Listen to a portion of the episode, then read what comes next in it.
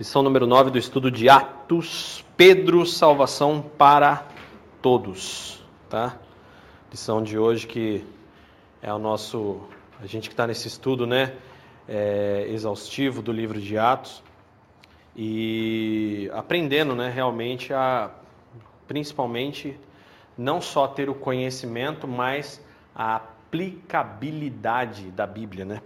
Que é justamente esse, esse o grande objetivo da palavra de Deus é aplicar né, o conhecimento, nós podermos sempre dar o nosso melhor para o reino de Deus e para as pessoas e para que o nome de Jesus seja reconhecido. E hoje a gente vai ver a história de Pedro. Pedro que é aquele personagem ao qual Jesus vira para ele e faz a brincadeira, o trocadilho com o nome dele, né? Pedro, pedra, sobre essa, sobre essa pedra eu vou edificar a minha igreja tal. Aquilo ali foi, foi um trocadilhozinho. Vamos abrir a Bíblia no texto básico de Atos 9, Atos capítulo 9. Atos capítulo 9.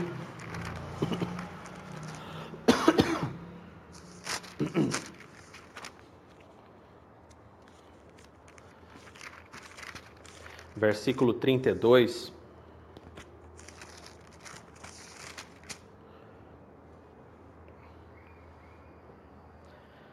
Atos capítulo 9, versículo 32.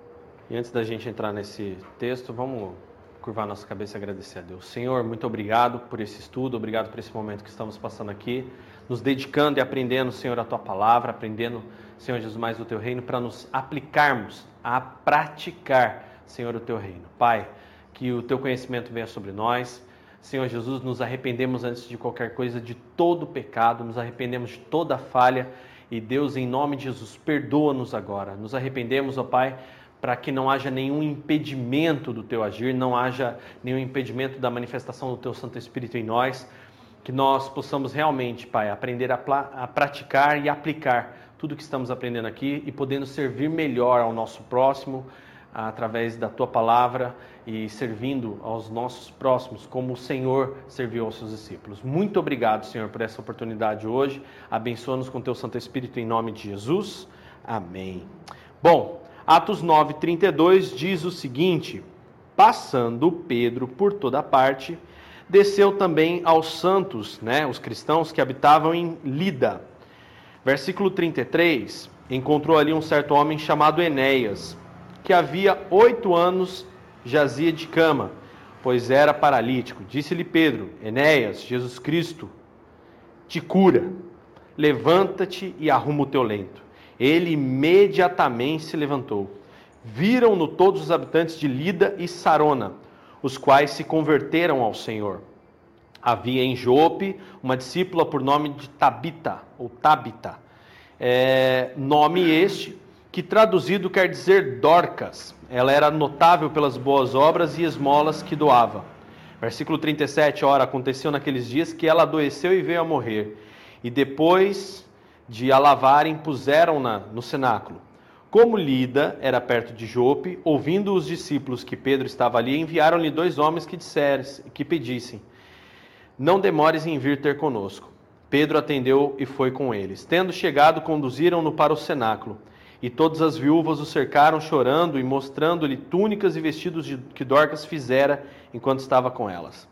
Versículo 40: Mas Pedro, tendo feito sair todos, pondo-se de joelhos, orou, e voltando-se para o quarto, disse: Tabita, levanta-te. Ela abriu os olhos e, vendo a Pedro, sentou-se.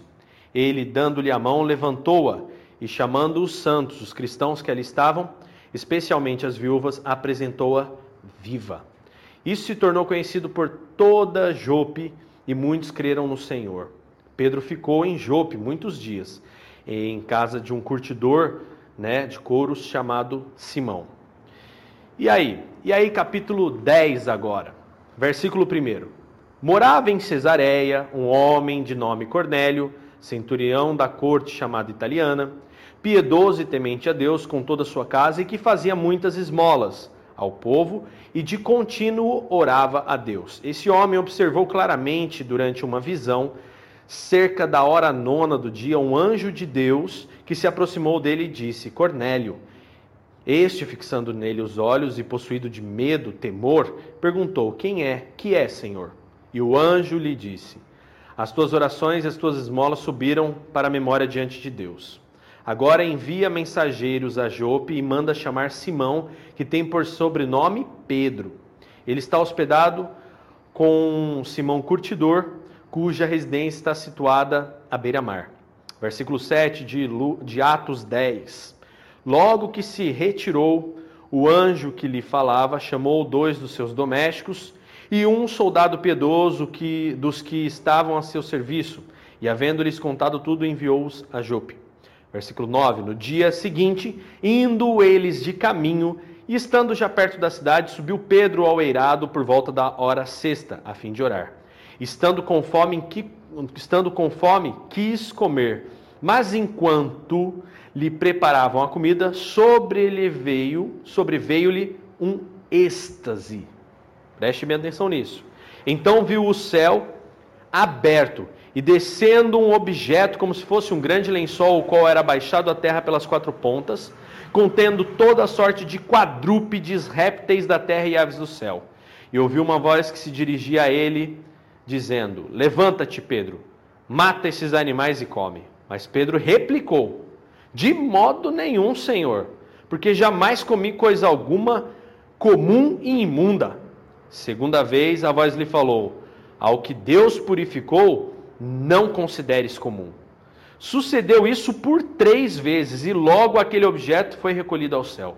Enquanto Pedro estava perplexo sobre o qual seria o significado da visão, eis que os homens enviados da parte de Cornélio, tendo perguntado pela casa de Simão, pararam junto à porta. E chamando, indagavam se estavam ali hospedados Simão, por sobrenome Pedro. Enquanto meditava Pedro acerca da visão, Disse-lhe o Espírito: Estão aí dois homens que te procuram. Levanta-te, pois, desce e vai com eles, nada duvidando, porque eu os enviei. E descendo Pedro para junto dos homens, disse: Aqui me tendes, sou eu a quem buscais? A que viestes? Então disseram: Centurião Cornélio, homem reto e temente a Deus e tendo bom testemunho de toda a nação judaica, foi instruído por um santo anjo para chamar-te a sua casa e ouvir as tuas palavras. Amém? Bom, aqui Pedro ele entra num, num, ele começa a entrar num divisor de águas, né? Nós vimos na semana passada que Paulo passou por esse divisor de águas também quando aceitou a Cristo. E Pedro, não é porque Pedro tinha andado com Cristo três anos, né? Que durante três anos ele foi protegido literalmente pela presença de Cristo. Essa é a verdade. Pedro foi protegido durante três anos pela presença de Cristo. E olha que interessante, agora não tem papo. Agora Pedro está sozinho e ele tem que começar a fazer o que ele foi chamado para fazer. Dentro desse contexto, Pedro é levado a começar a pregar, a começar a fazer milagres, porque né, onde o reino de Deus estava havia né, a palavra e havia milagre também, havia conversão e ao mesmo tempo havia transformação da vida das pessoas.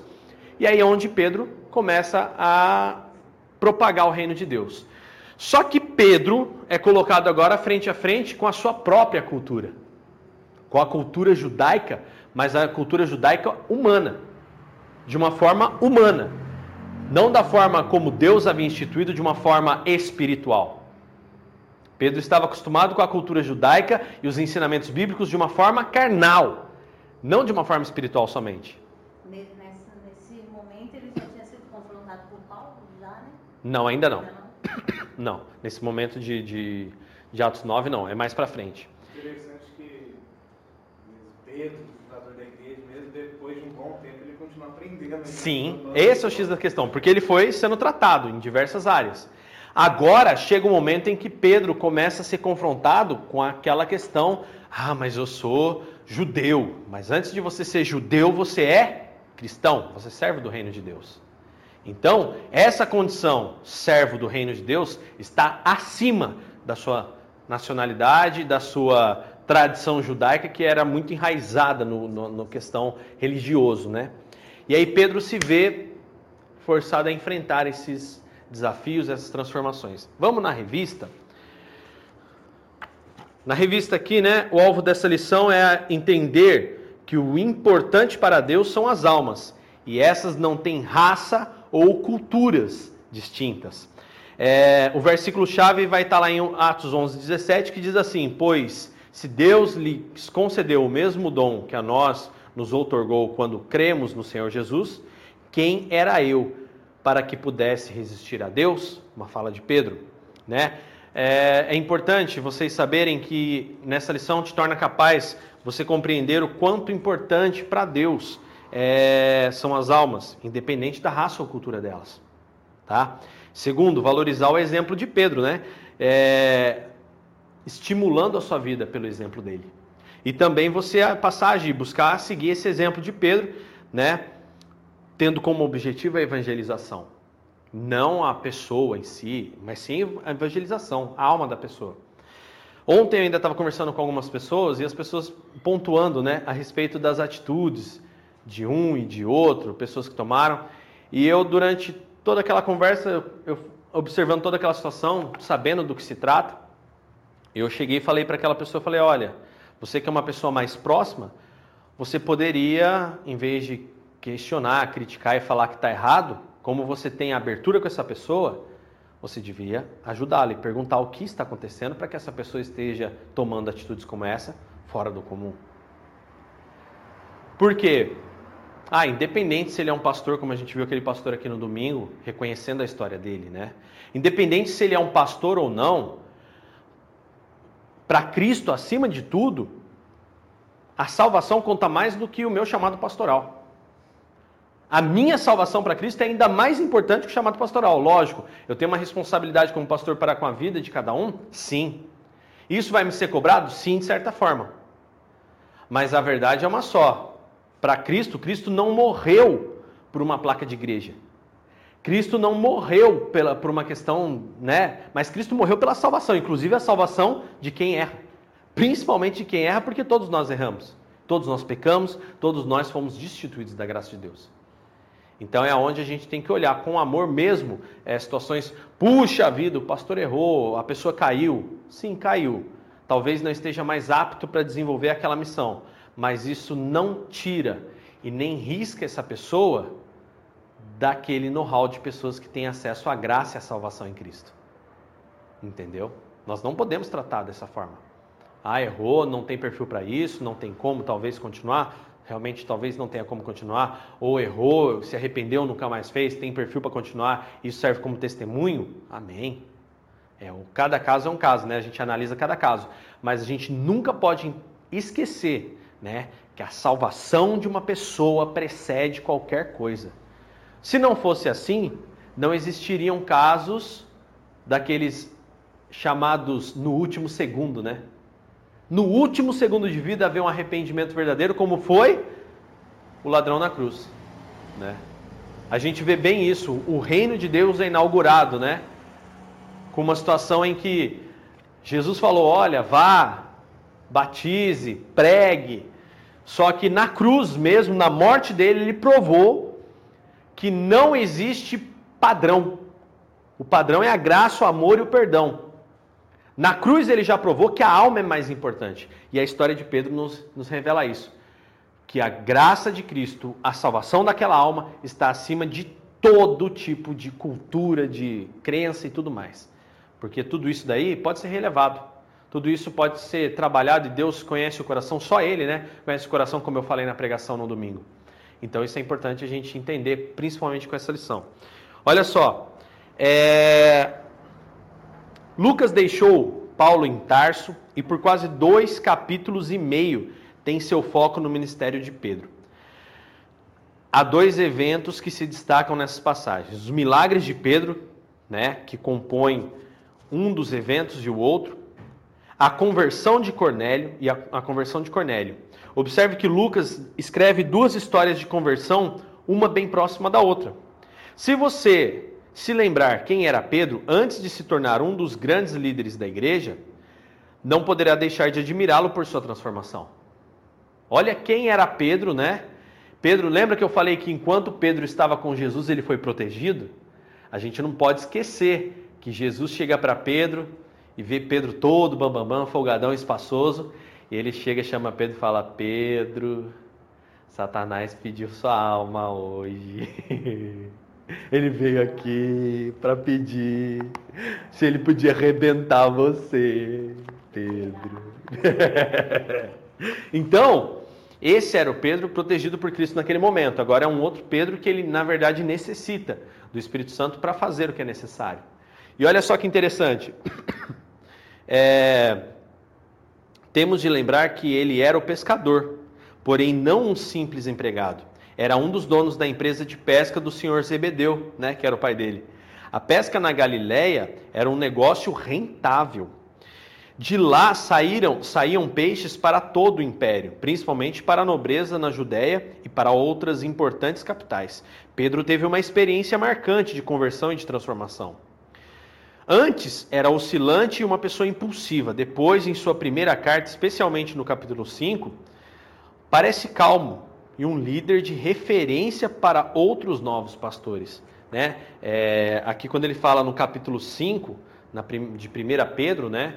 É, a gente sabe que Pedro, quando escreve as cartas, ele já passou um processo muito grande. Né? As cartas foram escritas no final da vida de Pedro, quando Pedro quase próximo de ser martirizado. Tá? No entanto, um aspecto de sua vida ainda persistia depois de algum tempo. Seu foco apenas no povo de Israel e na gente da sua raça, que eram judeus.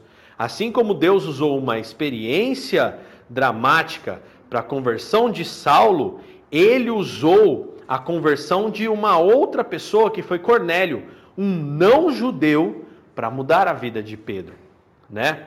Então, o que que acontece? Pedro, a grande dificuldade de Pedro, e eu vejo até nisso, né, o chamamento de Paulo, né, a gente já falou isso, Pedro acabou limitando o ministério dele ali aos judeus, ele acabou ficando ali. Isso foi ruim? Não, não foi ruim. Foi propósito e, e, e Jesus tanto já sabia disso. Mas ele também tinha sido mesmo, né? Ele era medroso. Talvez, talvez. Isso aí. Talvez pesasse, sim, talvez pesasse, né, tudo isso. Jesus viu que, poxa, né, cara, você está aqui, né, talvez a perseguição, não sabemos muita informação, né, a gente sabe da sogra de Pedro por causa da cura que Jesus fez, a gente sabe da família dele por causa desses contextos, tinha um pai que chamava Zebedeu, tinha todos aqueles familiares ali, o irmão dele, Tiago, né, João. Então, é... então o que que acontece? Todos esses contextos influenciam? Com certeza, sem sombra de dúvidas.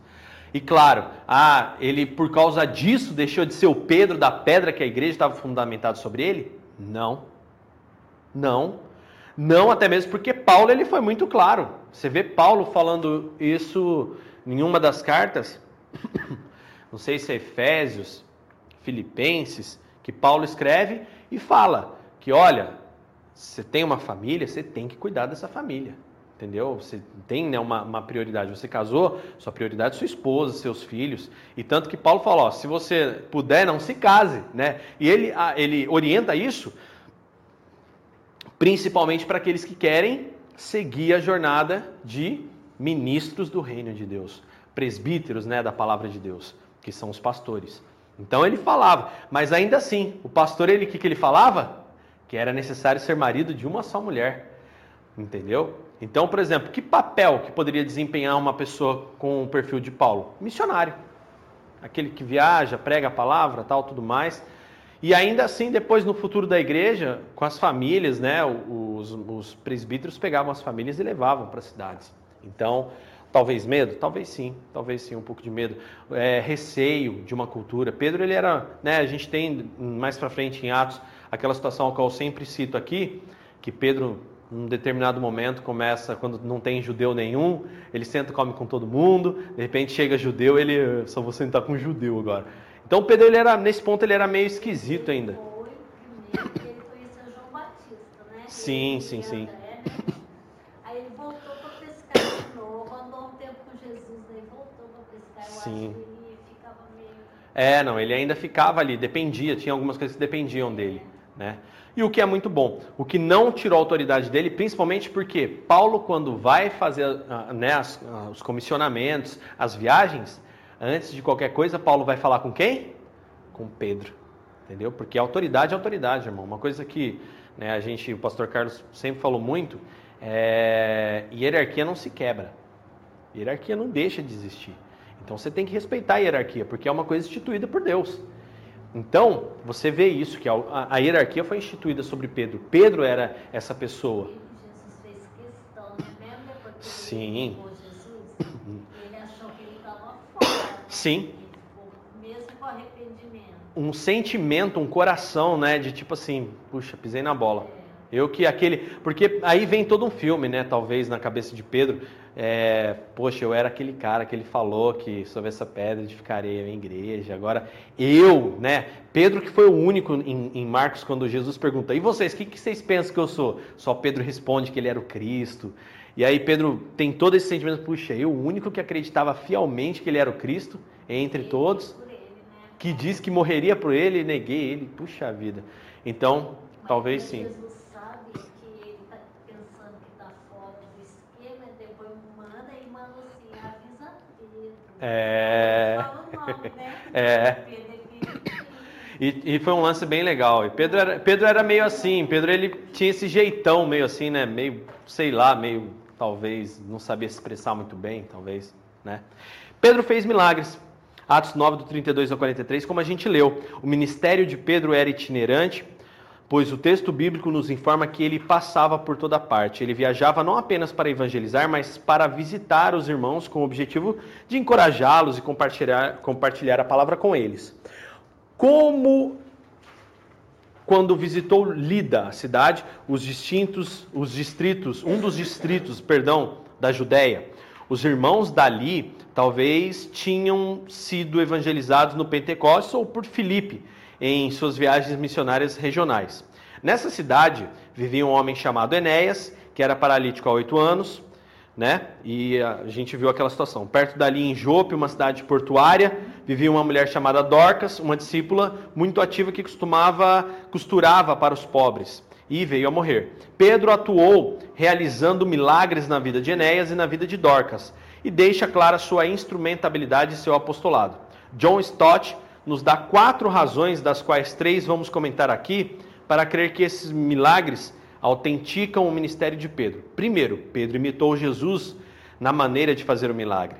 Tanto na ordem que deu ao coxo para que se levantasse, como na maneira como falou com Dorcas, já falecida. Pedro realizou os milagres do mesmo modo que Jesus. Compare Mateus 9,6 com esse Atos 9,34 e o Marcos 5,41 com Atos 9,40. Segunda, segundo, segunda coisa, Pedro fez milagres pelo poder de Jesus. Ele não confiou em si mesmo para vencer a doença e a morte, mas fez no nome de Jesus e com oração, né? E terceiro, ambos, ambas situações resultaram na glória de Deus. Muitos conheceram a Deus e glorificaram o Senhor pelo resultado dos milagres que foram operados por aquele apóstolo. Tá? Então, o que, que acontece? Pedro operava pelo nome de Jesus. Ponto. E isso é o que confere autoridade a ele. E você vê que ele faz tipo um Ctrl-C, Ctrl-V. A, a, ordem, Pedro tinha muito essa, essa questão, né? Tanto que hoje nós batizamos com uma, uma frase de Pedro, né? Eu te batizo em nome de Jesus para a remissão dos seus pecados. E recebereis do alto, né? do Senhor, o Espírito Santo. Então, é, Pedro tinha muito essa questão das frases, né? Por causa até mesmo do perfil dele, ele gostava de encaixar as frases e falar como Jesus falava. Então isso é muito importante para a gente entender que Pedro era um discípulo mesmo. Lembra aquilo que Jesus fala que basta ao discípulo ser como mestre? Então Pedro vive isso claramente. Pedro se colocou como instrumento de Deus, tendo Cristo como seu modelo de ação. Ao servir ao Senhor na igreja ou fora dela, o melhor caminho a seguir e sempre imitar é Cristo. Tá? Pedro foi chamado por Cornélio, centurião, Atos 10, do 1 ao 8, que a gente leu. Pedro estava em intensa atividade ministerial, parou um pouco em Jope na casa de um curtidor chamado Simão.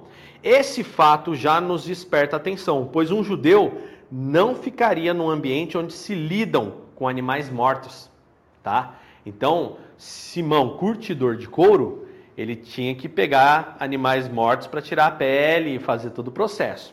Bom, depois disso temos no texto informações sobre Cornélio. Ele era um centurião, ou seja, um comandante de cem homens, e era um homem temente a Deus. Podemos deduzir que ele adotou algumas práticas judaicas, como o monoteísmo, porém, sem se tornar um convertido oficial ao judaísmo. Além do testemunho sobre a vida de Cornélio, temos também o testemunho sobre a vida sobre toda a sua família. É bom lembrar que nessa época havia um abismo muito grande entre judeus e não judeus. Esse preconceito foi criado por uma distorção da doutrina da eleição por Israel, que não cumpriu a sua missão de ser instrumento de Deus para outras nações e se tornou uma nação exclusivista, tá? Então Israel, ele é um sinal para todas as nações, tanto que até hoje, quando acontece coisas com eles, para a gente é um sinal. É... Só que Israel acabou que foi a nação escolhida para que o Messias nascesse no meio deles, só que infelizmente eles não conseguiram né, ser esse exemplo, ser o exemplo, né, na sua totalidade. Se tornou uma nação perdida e corrompida como todas as outras nações, nações pagãs, e eles usavam desse título divino para fazer uma divisão entre nós somos geração ou nação de Deus e vocês não. E é uma coisa que a gente tem que tomar muito cuidado, né? Abrindo um parênteses aqui dentro dessa aula somente, é que muita gente tem aquele hábito de falar assim: eu sou Israel de Deus. Você não é porcaria de Israel nenhuma, meu filho. Você não é Israel de Deus. Tem que parar com essa crença.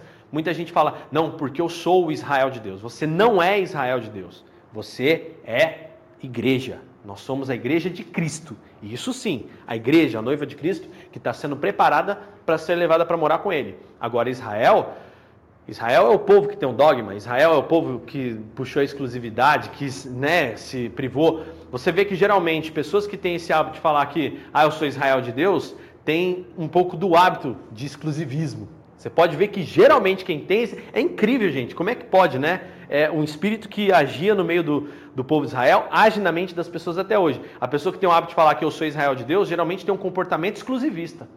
Entendeu? Por isso que eu estou fazendo esse, esse parâmetro aqui. Para que, que eu queria me, me colocar ou me atrair um título, sendo que se eu sou uma igreja, eu sou um servo de Cristo? Entendeu? O, a gente, uma coisa que fica muito clara é, no contexto da cultura cristã é que os títulos não são, não são envaidecidos. Né? Se você tem um título, é, existe uma palavra no Novo Testamento que diz: a quem mais é dado, mais é cobrado. Quando você confere um título para si, maior é a carga que você tem que carregar, maior é a responsabilidade. A quem mais é dado, mais será cobrado. Então a gente tem que entender que aquele que mais recebe tem que ser o que mais serve. Entendeu? Então as pessoas perdem essa noção, atraem para si títulos e, e contextos e tentam arrumar que nem ouvir um absurdo, né? Da Ana Paula Valadão para variar, eles vivem inventando coisa, né? Ana Paula inventação, é a respeito de, do nome Brasil, né? que falou que o nome Brasil, Brasil é uma terra abençoada, porque Brasil era o nome da madeira que, que foi dado porque era o cara que era comerciante, que tinha o nome Brasil, entendeu? E é uma história mais ou menos assim, meio absurda até. É absurdo. Que daí esse cara, o nome Brasil, na verdade era uma mutação de um nome judaico e que não sei o que, que era envolvido com a tribo não sei das quantas, Gente, eu não sei de onde eles tiram essas coisas. Não tem nada a ver, cara. Se você pegar o, o nome pau Brasil, é pau de brasa. Vem de, de, de brasa o nome, porque era um, é vermelho, uma madeira muito vermelha.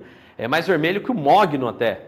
Entendeu? E era vendido porque os móveis ficavam lindos, pareciam móveis feitos de, de pedra, aquela pedra vermelha, né? Né? Pedra preciosa vermelha. Ah, rubi, né? Rubi é vermelho. Parece, parece móvel de rubi, fica vermelho, fica bonito o negócio. Por isso chama-se pau Brasil, pau em brasa, madeira em brasa.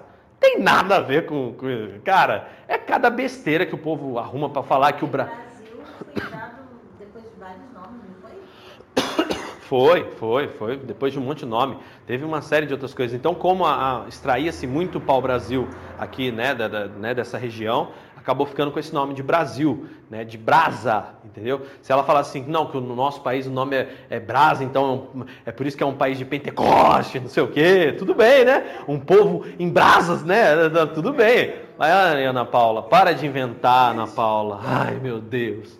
Entendeu? Não tem que ficar arrumando desculpa para falar que o Brasil é uma bênção. O Brasil é uma bênção, a China é uma bênção, é... todo país é uma bênção, se somente se o Senhor for o Senhor dessa nação. Acabou. Se um povo reconhece Deus como, né, como Senhor, a gente viu lá na Noruega o que, que aconteceu no reflexo histórico, né? né? Não tem, corrupção quase zero e tudo mais. E o Temer vai lá e chama o, o cara lá, o primeiro-ministro da Noruega, não sei do que, de rei da Escócia. Ai, meu Deus do céu, não sei o que foi da Suécia, sei lá. Gente, que vergonha, meu Deus. Ai, presidente. É complicado. Segundo, Pedro foi chamado por Cornélio, centurião, que a gente estava lendo aqui, né? É bom lembrar que nessa época havia um abismo muito grande e tal, e a nação se tornou exclusivista, e foi o parênteses que a gente abriu. Então Deus planejou e deu uma visão a Cornélio, um gentio, né, que não era judeu. Um anjo ordenou que ele mandasse buscar Pedro, um judeu. Sem hesitar, o centurião obedeceu e mandou dois empregados e um soldado piedoso até Pedro. Aplicação desse conhecimento. A gente pode ser surpreendido com alguma situação em nossa vida, coisas que jamais imaginávamos acontecer conosco. Nessa hora, o melhor a fazer é orar e esperar para entender o que Deus quer de nós. Né? Hoje mesmo eu fiz um compartilhamento de uma postagem. Um cara chegou no restaurante, sentou um mendigo, sentou para comer, mendigão, né? Aí a garçonete veio, atendeu muito bem, não sei o que, tal, tal, tal, beleza. Serviu da melhor forma, como sempre, atendeu todos os clientes. Quando terminou, o cara deixou uma nota de 100 dólares de gorjeta e ainda um bilhete, né? 100 dólares já é uma gorjeta um pouco acima do que seria normal. E um bilhete, falando até o nome da moça é Maria, não sei se você viu o texto lá, e o cara falou né, que ela é uma pessoa que realmente tudo que ela fizer ela vai ter sucesso na vida e que ela encontrou a verdadeira felicidade, porque ela, ela demonstra que respeita a si própria, ele vê que ela se respeita, principalmente pela forma como ela atende e como ela respeita todas as pessoas ao redor e que ela vai ter sucesso em tudo que ela fizer na vida. Assinado o proprietário da empresa. Olha só, a assinatura era do dono da rede de restaurante lá, que né, a mulher não reconheceu o cara. Então você olha que situação, né? Às vezes você olha assim, ele veio disfarçado de mendigo para ser atendido e avaliar o atendimento da empresa. Pensa, cara. Tem, tem um programa assim, que até a, o, o, acho que o Fantástico andou fazendo isso, disfarçava o proprietário da empresa como funcionário né, novato dentro da empresa, esses negócios.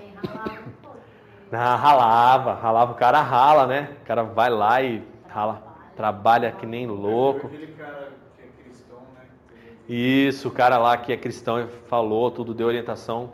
E o cara ficou emocionadão, né? Legal pra caramba. Então, é, aí o legal cristão nisso é essa. Você vê que você pode ficar diante de uma situação como essa.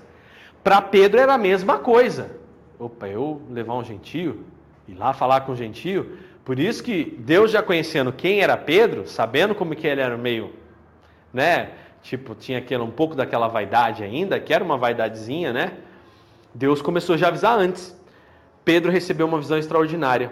O Deus que agiu de um lado, agora vai agir de outro, trabalhando na vida de Pedro. Este tinha subido ao terraço para orar e estava esperando por uma comida que estava sendo preparada para ele. Lá ele teve uma visão: um grande lençol que descia do céu, baixado pelas quatro pontas, com toda espécie de quadrúpedes, répteis e aves do céu. Apareciam juntas criaturas puras e impuras, entre aspas, né? Então uma voz ordenou a Pedro que matasse e comesse daqueles animais. Pedro negou veementemente, como era característico de seu, seu temperamento, né? Contudo, a voz respondeu: Ao que Deus purificou, não consideres comum ou impuro, né? A palavra traduzida por comum também pode ser traduzida por impuro, aí, acabei de dizer. Isso se repetiu por três vezes. Já reparou que com Pedro tudo tinha que. Vem a primeira, aí vem a segunda, na terceira, cara, é a terceira vez que eu tô falando com você, velho. Você me nega três vezes, eu te pergunto três vezes, entendeu? Pedro, homem dos três, né? É, a visão de Pedro, né, deixou Pedro confuso e sem entender o que Deus realmente queria dele. Enquanto pensava e meditava a respeito daquela visão, os homens chegaram à sua procura. Logo, o Espírito Santo falou a Pedro que os acompanhasse porque eram enviados por Deus. A expressão nada duvidando é, pode também ser traduzida como é, por fazer, sem fazer distinção, né? Talvez se referindo ao preconceito que poderia atrapalhar Pedro nessa nova missão. O apóstolo se apresentou aos homens e aqui de novo temos uma nota a respeito de Cornélio. Era homem bem conceituado por, toda, conceituado por toda a nação judaica e tinha recebido a mensagem de um anjo para que mandasse chamar Pedro. Não havia motivo então para duvidar. Pedro tinha uma visão e o testemunho de que Deus falara com Cornélio também. Além disso, estava claro que Deus tinha um propósito que contrariava o sistema em que Pedro tinha sido educado e até sua crença por tanto tempo. Então, uma coisa interessante né, que a gente vê aqui no, na cultura, né, quando a gente está aprendendo a cultura cristã, é, puxa, Dani, mas meu pai e minha mãe eram muito bonzinhos, eles eram muito honestos, me ensinaram a verdade, me ensinaram coisas boas. Não jogamos fora, porque Deus não chega aqui e joga fora a cultura de Pedro. Mas Deus pega sim aquilo que era desnecessário, que Pedro achava que era algo justo, né, ou bom, e Pedro faz assim, ó, juk, e Deus, né, faz assim com Pedro. Junta aí, joga fora. Por quê? Pedro, aqui nesse momento não cabe esse seu aprendizado de cultura que os seus pais te ensinaram, que a sua tradição te. Acabou, Pedro. Acabou, filhão. Joga fora, né? Então, é, que áreas da nossa vida às vezes a gente aprendeu e valores, né? Valores não crenças, né? Porque valor é amor, perdão, essas coisas são valores. Agora, crença, por exemplo, é, mulher não pode cortar cabelo, né? Mulher não pode andar de calça. Isso não é valor, isso é crença. E cada um tem a sua. Então, são crenças que foram construídas e que atrapalhavam o avanço do reino de Deus. E Deus estava tratando aqueles, aquelas crenças para que o resultado acontecesse, que era a salvação de almas. Então, que crenças talvez Deus esteja querendo quebrar na minha vida? Que crenças talvez Deus esteja querendo modificar no meu coração? Crenças e não valores. Entendeu? Então é bom a gente atentar por isso, porque o primordial sempre é a alma de uma pessoa. Então, avalie suas crenças. Avalie suas crenças, avalie suas crenças, avalie suas crenças. E quando ah, avaliei, mudei. O que mais? E o que mais? E o que mais? Porque é aquele processo, né? Melhorei. E o que pode ser ainda melhorado? Entendeu? Tem uma frase que a gente fala principalmente dentro de treinamentos e dentro das empresas é: quebre suas crenças e valorize ainda mais seus valores, né? E multiplique seus valores. O que é valor? É amor, é perdão, é misericórdia, é carinho, né? Isso são valores. Você quer ver, dentro da cultura cristã, a gente é embasado sobre valores. Pega Gálatas 5 e 22, você vai ver. Puramente valores. Lá não existe crença, lá existe valores, né? Domínio da língua, do pensamento, isso são valores, não, não suspeitar o mal, né? ser uma pessoa compassiva, né? É, né? Compassiva, né? A palavra é, é hã? longanimidade, né? Então isso são valores. A no, o nosso, a nossa, nosso sistema cultural do reino de Deus é montado sobre valores, não sobre crenças, tá? Então tanto que crenças dentro do sistema cultural, quando elas são enaltecidas, essas crenças destroem o sistema de valores. Por exemplo, uma crença, né? não é um valor. Crença que é um ritual. É... Guardar o sábado. Guardar o sábado foi um ritual que era dado para o judeu, tá? Um ritual guardado para o judeu. Já não é para gente, porque Cristo, Paulo fala que Cristo morre na cruz e prega a lei naquela cruz. Consigo, a lei estava pregada, porque Jesus mesmo falou: olha, é, no meu sangue eu faço uma nova aliança. Então a velha aliança está destituída. Então foi feita uma nova aliança e o que regia essa nova aliança foi pregado por Cristo durante três anos. Acabou. Então foram novas crenças instaladas, novas crenças criadas e aí a gente vai trabalhando. Por exemplo, uma crença de, que na época de Paulo era muito é, é, rigorosa e muito vigente e hoje em dia já não existe mais, é, por exemplo, Paulo chegar e falar assim, ó, mulher na congregação não pode abrir a boca. Isso era uma crença de Paulo. Porque, ó, começa falatório, começa a sei o quê, entendeu? Ficava, né, terrível, né? E aí?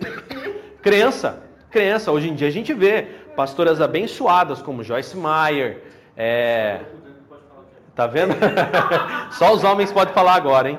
Então são crenças de Paulo, né? Paulo que ele ele falou, mulher que não fala. Então era uma crença dele, que hoje em dia a gente já entende muito bem que é, é, é, essa questão né, da, da, do homem e mulher, macho e fêmea, é aqui na Terra. Lá no, no céu não tem isso. Nossa, mas como é que vai ser lá no, no céu? Não vou ser mulher? Ué, não sei como é que vai ser lá no céu. Porque essa concepção macho e fêmea foi dado na Terra. A alma não tem sexualidade, né? Olha que interessante, uma coisa para a gente pensar no céu, né? Então, uma coisa para a gente avaliar. Então, é importante a gente entender isso, né? Que crenças sempre têm que ser quebradas quando você tem que atingir os valores têm que se permanecer sempre é, protegidos. Por que, que a gente segue as outras coisas que Paulo fala Ah, na hora de escolher um presbítero? e não E segue isso. mulher.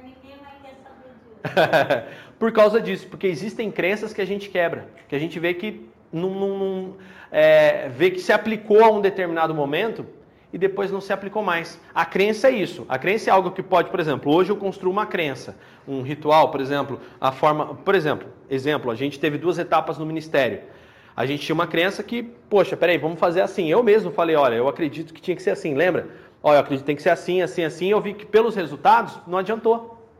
Entendeu? Não adiantou. Então, quando a gente chegou aqui, e aí quando a gente chegou aqui, é, eu falei, não, a gente não vai, vamos ter que mudar essa crença, porque não vai ser isso. Eu fiz todos aqueles padrões e não deu resultado. Eu tive o mesmo problema. A gente minimizou, mas não resolveu. E aí é onde você vê que às vezes você acaba desprendendo muita energia e perdendo muito tempo com isso. E aí, por exemplo, hoje, né? é, eu acredito que as mulheres são tão capazes quanto os homens. Sim, tão capazes quanto. Né? Poxa vida, quantas de vocês já não, não receberam a palavra da Joyce Meyer, leu um livro da, da, da Joyce Meyer, né? Tem. Eu acho esquisito. É, é estranho. Tem igreja que eu já ouvi falar que é a mulher sozinha. Ah, não. aí não. É, não, aí foge, aí foge. É. É. Por exemplo, ó. assim, eu, Por exemplo, deixa eu dar um exemplo. Sim. Eu acredito no de Paulo que, de um certo ponto, é, tem que haver o respeito. Porque, por exemplo, eu vejo em muitas igrejas isso. A mulher querendo Uhum. disputar, por exemplo, o Dani é pastor, eu sou pastora. E tem muitas mulheres que querem disputar com o marido. É. Quem tem mais autoridade, quem ensina mais. Então essa briga e até mesmo a mulher não saber se colocar no lugar dela, não de que vai, eu sou inferior. Não. mas respeitar a autoridade. Eu ajudo Isso. ele, entendeu? Mas ele está na Ajudadora.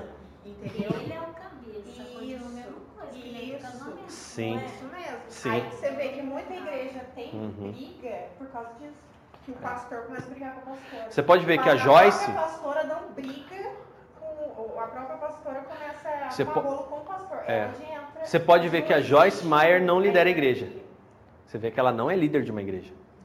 Ela é uma, ela é uma pregadora do evangelho. É assim como tinha, nesse exemplo aqui, Dorcas. Né?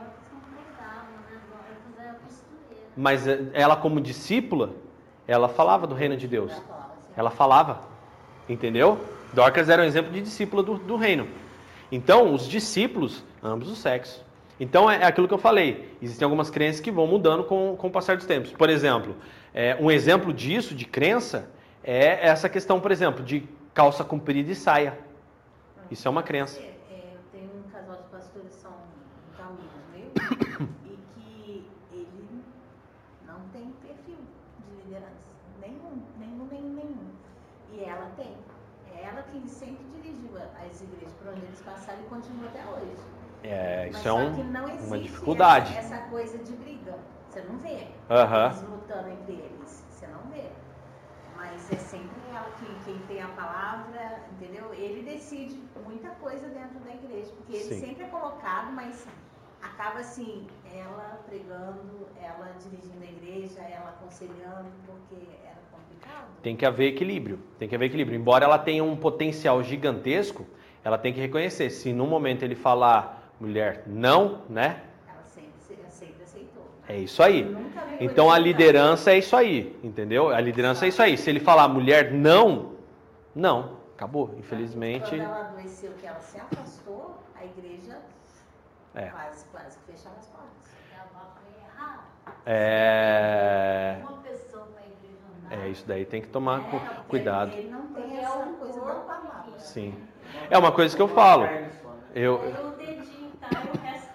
É, é isso que é o X da questão. Não pode morrer, né? Tem que continuar fazendo. E isso é importante. É, quando né, a gente fala, quando Paulo estipula esse negócio que as mulheres não se manifestem, era geral, tá? Isso daí era geral. E isso está dentro de uma carta estipulado para um determinado público, tá? É, é importante a gente entender isso. Será que lá não era problema? É lá na onde ele estava, a gente tem que entender que a carta é destinada para um perfil de igreja. É, né? É. Né, entendeu?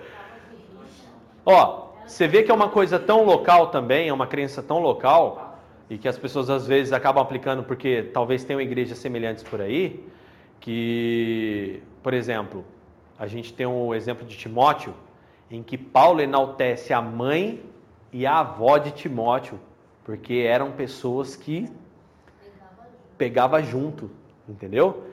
Então é uma coisa muito interessante. Então, só para a gente poder entender, né? Aqui, Pedro, a gente está discutindo a respeito de crenças e valores, né? O que Deus estava tratando em Pedro era que as crenças limitantes dele não impedissem o agir do reino de Deus, entendeu?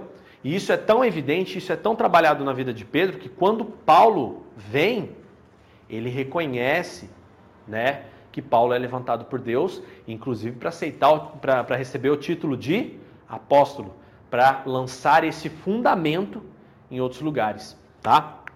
Pedro pregou a família de Cornélio, que foi onde nós não lemos, e aí diz o seguinte, que no dia seguinte Pedro e sua equipe, formada por ele, os três homens do centurião, e mais alguns irmãos daquela região, partiram para Cesareia, onde Cornélio morava.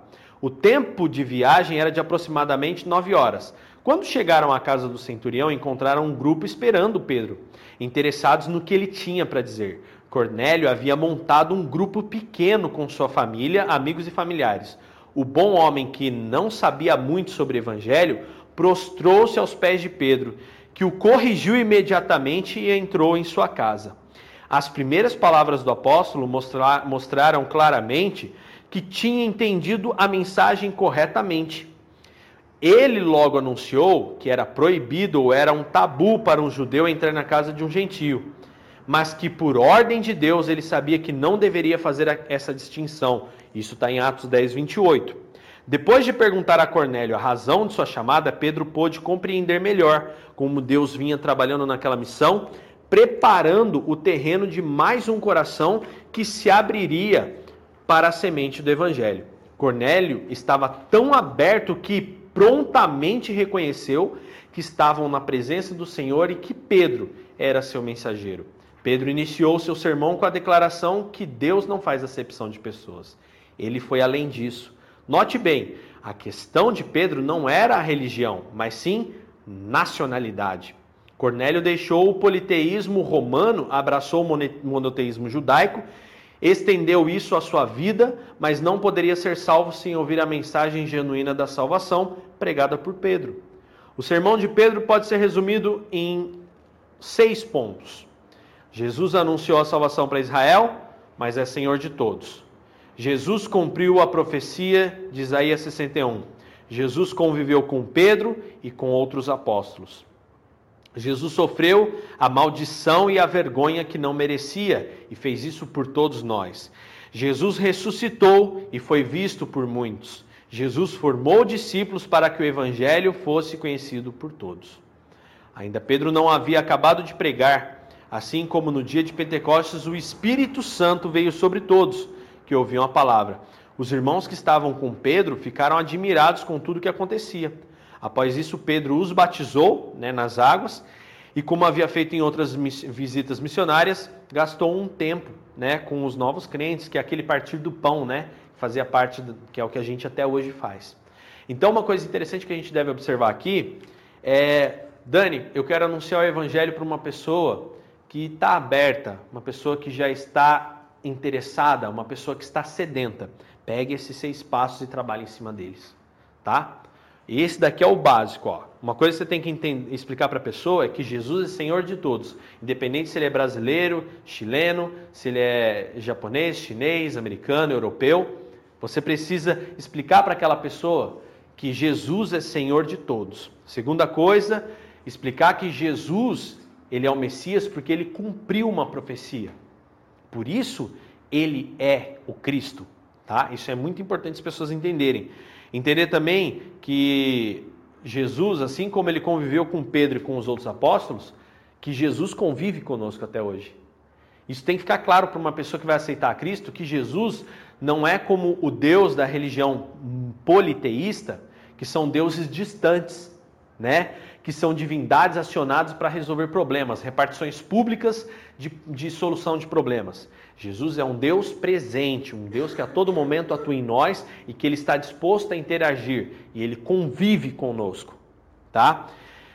Outra coisa, Jesus sofreu, uma coisa muito importante que tem que explicar para uma pessoa. Vocês têm que explicar isso para a pessoa que quer aceitar Cristo, que aquele sacrifício na cruz foi pela vida dele e pela minha também que eu aceitei. E que uma nova criatura em Cristo nasce quando você reconhece Jesus na sua vida e aceita aquele sacrifício. Quando você olha para aquela cruz e vê que aquilo era para ser você. Quando você olha para a cruz e aceita aquilo em você, aceita aquela cruz de Cristo para você, o que, que acontece? Você está aceitando o sacrifício da salvação para a sua vida. Isso é fator determinante para a salvação em Cristo Jesus. Aceitar o sacrifício. É necessário crer também que ele ressuscitou, porque senão aí se torna que nem os helenistas, né? Aqueles judeus da classe helenista não acreditavam em ressurreição, gente. Então tem gente que, ah, mas como ressuscitar? Tem gente que se questiona. Ateu, pessoas de outras, outros dogmas que acreditam né, na vida após a morte, mas na, na, reencarnação. Jesus não reencarnou, tá? Jesus ressuscitou. Então isso é importante, porque é parte da profecia do Cristo. E ainda foi visto por muitos. E Jesus formou discípulos. Então, é outra coisa também importante explicar para uma pessoa que vem para Cristo. É que essa pessoa agora vai aprender para ensinar vai aprender para o exemplo dela impactar outras vidas. Não é simplesmente ficar inerte. Então, esses seis passos de Pedro é bem interessante a gente aprender e praticar nas pessoas que a gente encontra no dia a dia. Que aí nós nos tornamos os servos, né, os discípulos completos.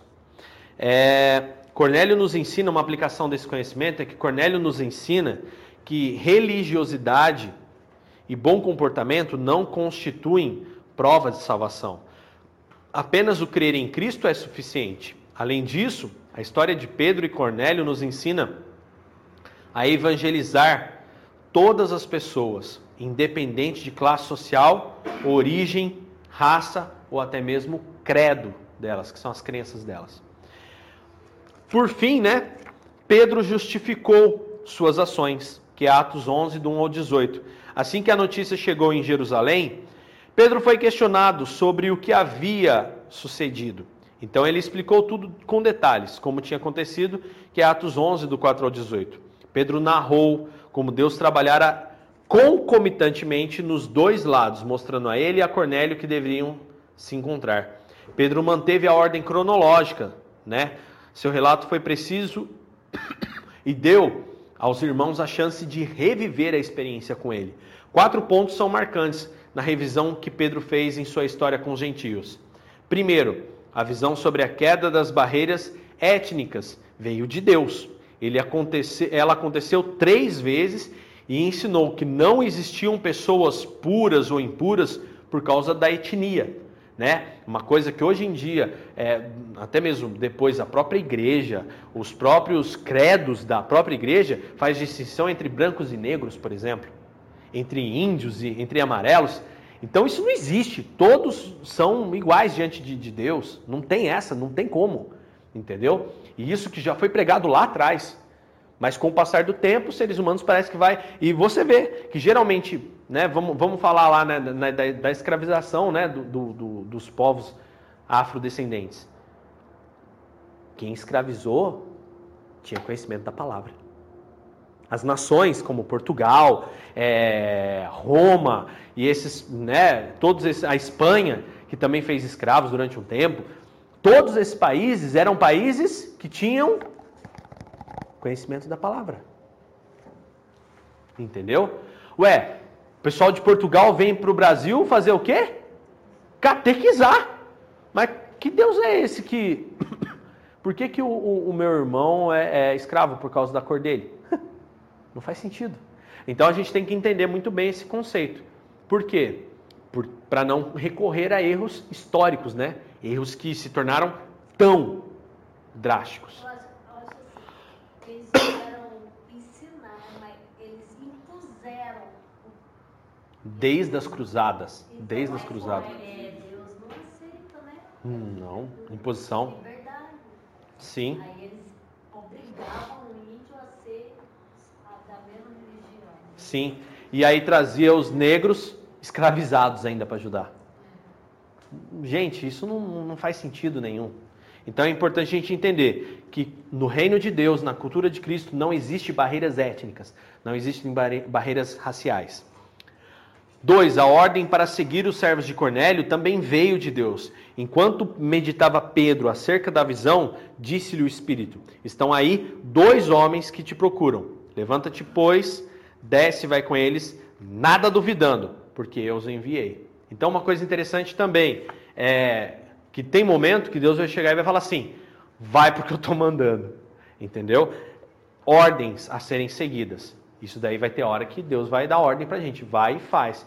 Pois meu, eu não queria, mas você vai. Você vai ter que fazer. E acabou. São ordens.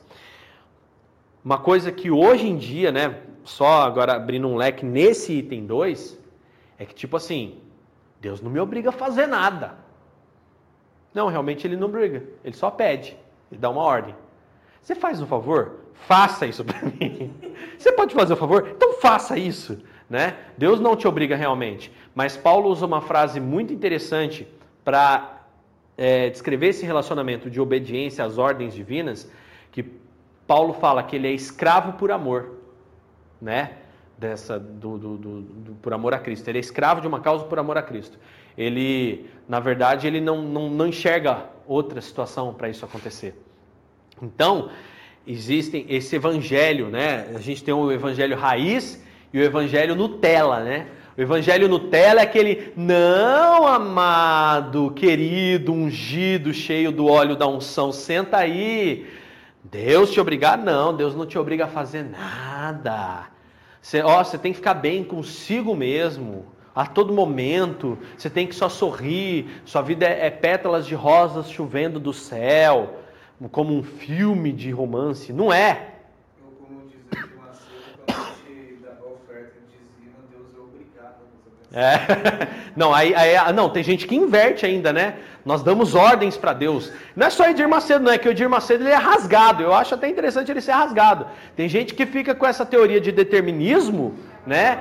E faz a mesma coisa para Deus. Ó Deus, eu determino. Eu mando, Deus. Mas o Espírito está em mim, né? É aquilo que eu preguei domingo. O que, que você está ouvindo? É da carne ou é de Deus? Tem que filtrar, porque tem coisas que não é de Deus. Então, não existe essa. Se Deus mandar, a gente tem que fazer e acabou. Entendeu? Eu acho que Deus só vai falar alguém que está em sintonia com ele, né? Sim. Porque ele falou com Pedro, aí Pedro já seguia ele, já tinha uma caminhada. Agora, Sim. uma pessoa que está nessa de Nutella. Ah, não. acho que não vai falar. É, talvez Deus até mande para ver a fé da pessoa, né? Peraí, vamos ver. Você está tá aqui porque crê em mim? Ah, então você está aqui porque crê em mim. Então, vai e faça isso. Né? Por exemplo, eu passei uma situação bem engraçada uma vez em Taubaté.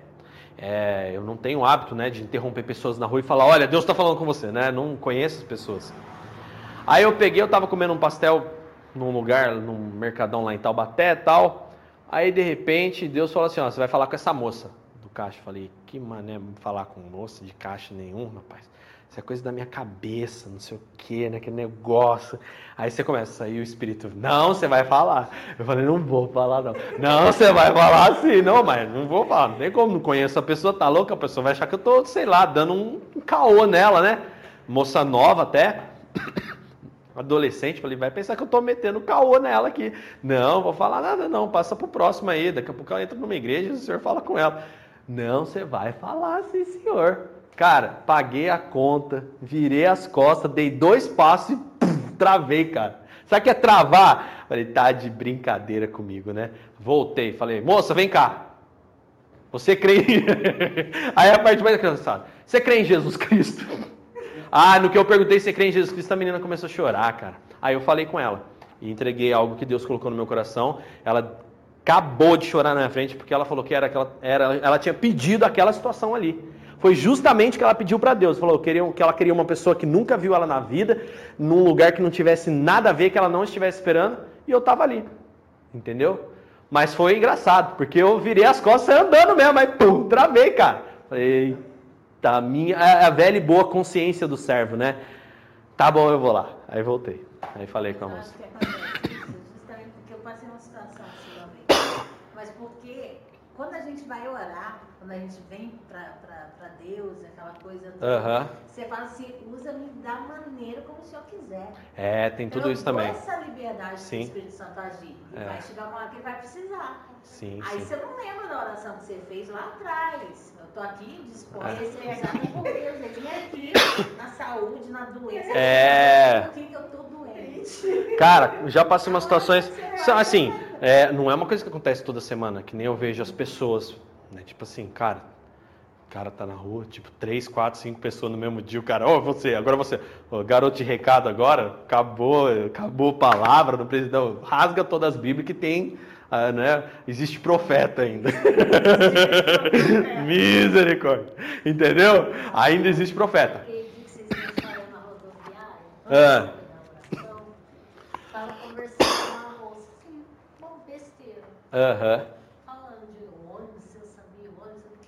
Aí o motorista do ônibus desceu e ficou em pé. É. Mas tu já olha pra outra, assim, ó, estranho, né? É. Aí ele veio, chamou a moça que estava conversando comigo e falou assim, vem aqui um pouquinho. Ela falou, não, vem você aqui. Olha, tá certo. Aí ele falou, não, tem uma, uma coisa pra falar com você. Não, fala aqui. Aí ele veio. Aí ele falou que eu tinha mandado ele falando isso aqui. E eu ouvi mais ou menos assim, né? Sim, sim. É, deixa eu escutar aí, qual que é o recado? Daí ele É. pegou, foi e entrou no ônibus. Ela olhou pra mim e falou, tá maluco? Tá me paquerando. Aí, viu? Aí eu falei, Nice. mas o que que ele falou? Não, eu acredito. porque Ele falou que não ligar o ônibus e sair sem falar com ele. Nossa, Deus do céu.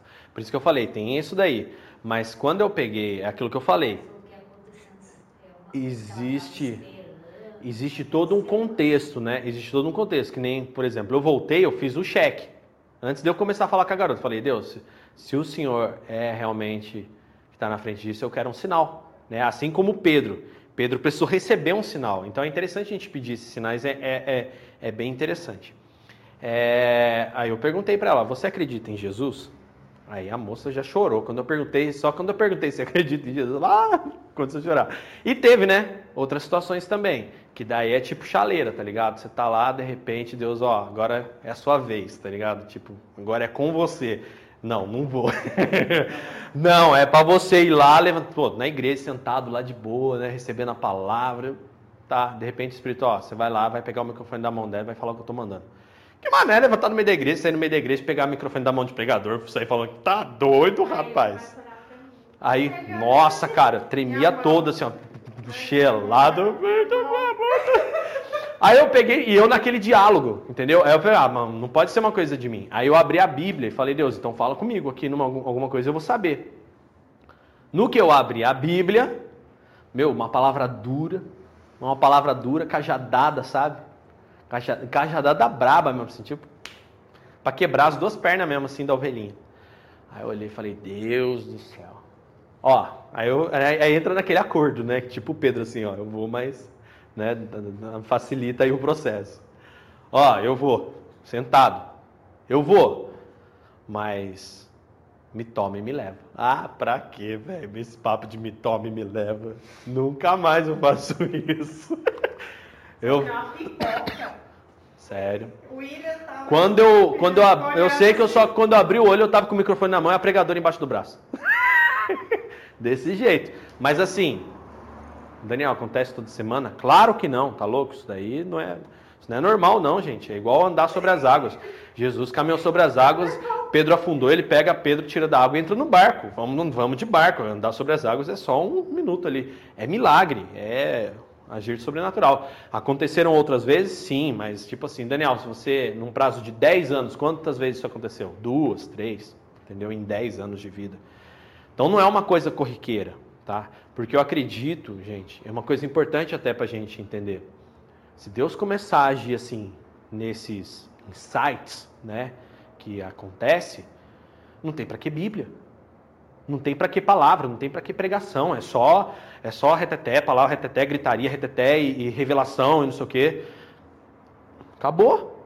Aí, se a diferença do cristão está na palavra, entendeu? Se Jesus permitiu que a imprensa gráfica evoluísse e a gente tivesse Bíblia pequena, grande, média, 10 mil traduções só na língua portuguesa, e celular, e não sei o que, e livro de, de manual bíblico para você entender melhor o contexto da Bíblia. Se Deus permitiu tudo isso, ó, vamos lá, quantos livros e quantas Bíblias existem versus quantos profetas? Muito mais Bíblias, você concorda? Então significa que se Deus está permitindo isso, é sinal que Ele quer que eu leia, concorda comigo? Então é uma questão de lógica. Então, eu acredito dessa forma e é mesmo na Bíblia. Você vê os relatos miraculosos na Bíblia, são muitos. Mas se você pegar os pontos de milagres e depois pegar isso no Novo Testamento, tá? E depois começar a pegar os pontos de aplicação da palavra, ensinamento e prática do reino, você tem muito mais pontos e ensinos de prática do que relatos de sinais miraculosos. Você pode ver que Paulo praticamente não relata sinal miraculoso nenhum. Ele só ensina. Entendeu? João fala, se fosse narrar tudo, não ia ter papel. Não, não ia ter nem papel. Entendeu? Jesus, né? Os milagres que Jesus operou. Gente, 5 mil homens, só homens, fora mulheres e crianças, relatado na divisão de pães e peixes. Imagina quanto milagre Jesus não fez. Então, por exemplo, assim, se o milagre fosse tão importante, eles iriam se esforçar para escrever todos os milagres, concorda comigo? Então eles preferiram priorizar o ensino, entendeu? Que era o que era importante. Tanto que você vê isso relatado em Marcos. No começo de Marcos já está relatado: olha, a, a, vamos embora porque precisamos pregar. Ele não fala que precisamos fazer sinais. Ele fala, ó, e ele ainda fala para os primeiros milagres: não fala, não conta para ninguém esse milagre, não, fica quietinho. Porque Jesus não queria que as pessoas o seguissem pelo milagre. Jesus queria que as pessoas o seguissem pela mensagem. Viemos para pregar o reino.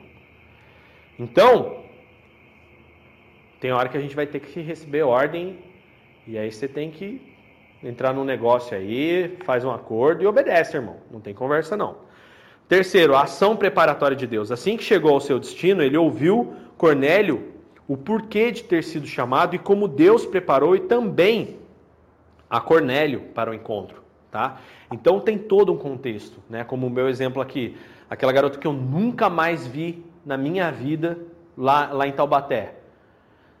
Houve um preparo do lado dela também, entendeu? O próprio Espírito levou ela a fazer essa oração absurda pedindo algo para Deus, que alguém encontrasse no caminho dela e falasse aquilo que Deus usou minha vida para falar.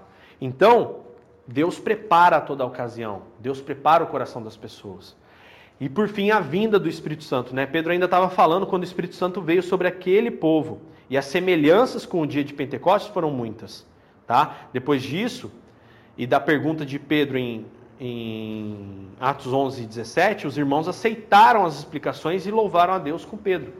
É importante a gente entender que acontece o mesmo movimento de Pentecostes na casa de Cornélio por que, Dani?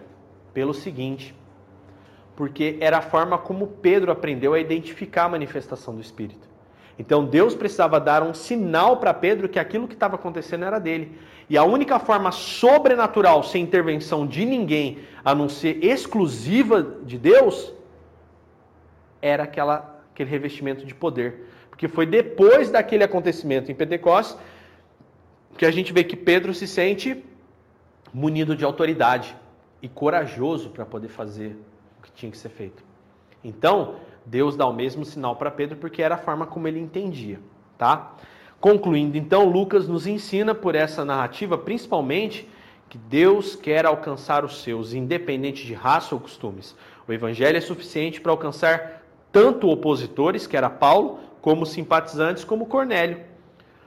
Romanos 1,16 diz: Pois não me envergonho do evangelho, porque é poder de Deus para a salvação de todo aquele que crê, primeiro do judeu e também do grego. Isso nos diz algo para a prática evangelística. A igreja deve ter seu olho missionário perto e longe. Além disso, deve achar uma estratégia para testemunhar a pessoas, não importando o nível social, cultura ou até mesmo procedência, né? Como aqui na igreja a gente tem, que é uma estratégia, por exemplo, dentro do meu ministério, né, um ministério pessoal. Dentro do meu ministério pessoal, eu tenho esse trabalho aqui que a gente atende pessoas, né, de vários níveis, né? A gente vê isso claramente, e tem um ministério dentro da minha vida que se traduz em líderes, que é um ministério que eu estou sendo levado a pregar para pessoas de que teoricamente eu não iria conseguir pregar numa feira ou pregar numa rua, que é dentro de uma empresa. Entendeu? Então por quê? Porque, ah, mas Jesus falou que é muito mais fácil passar um camelo na, no buraco de uma agulha do que um rico entrar no reino de Deus. Mas, gente, ele não disse que o rico não entraria. Ele disse que seria difícil porque o rico, ele literalmente se apega muito à questão financeira, né? E, e nisso acaba que fica mais difícil, porque é necessário reconhecer Deus como provedor, entendeu? E aí, só que não, Cristo não chegou e falou assim: ah, não pode. Tanto que Cornélio, Cornélio era um centurião. Cornélio já era uma, uma classe mais, é, vamos dizer, ele, eles eram nobres, né? Assim como também aquele do personagem de Filipe, que era aquele eunuco. O eunuco era um serviçal da alta corte, ele era um nobre, entendeu? E ao mesmo tempo, Pedro ressuscitava pessoas no meio do povo em Jope, em Lida e por aí vai. Tá? Então é importante entender que todos, a salvação veio para todos, pobre, rico, né, é, judeu, é, indiano, africano, o que quer que seja, o japonês, Jesus veio para todos. Amém? Algo para a gente acrescentar aí? Mais alguma pergunta, alguma dúvida? Algo para a gente acrescentar? Não? Então vamos ficar de pé, agradecer a Deus em nome de Jesus. E na semana que vem a gente continua esse estudo bíblico, né? O número 10, lição número 10, aí a expansão do, desses trabalhos e aí a oposição massiva, né, de tudo isso.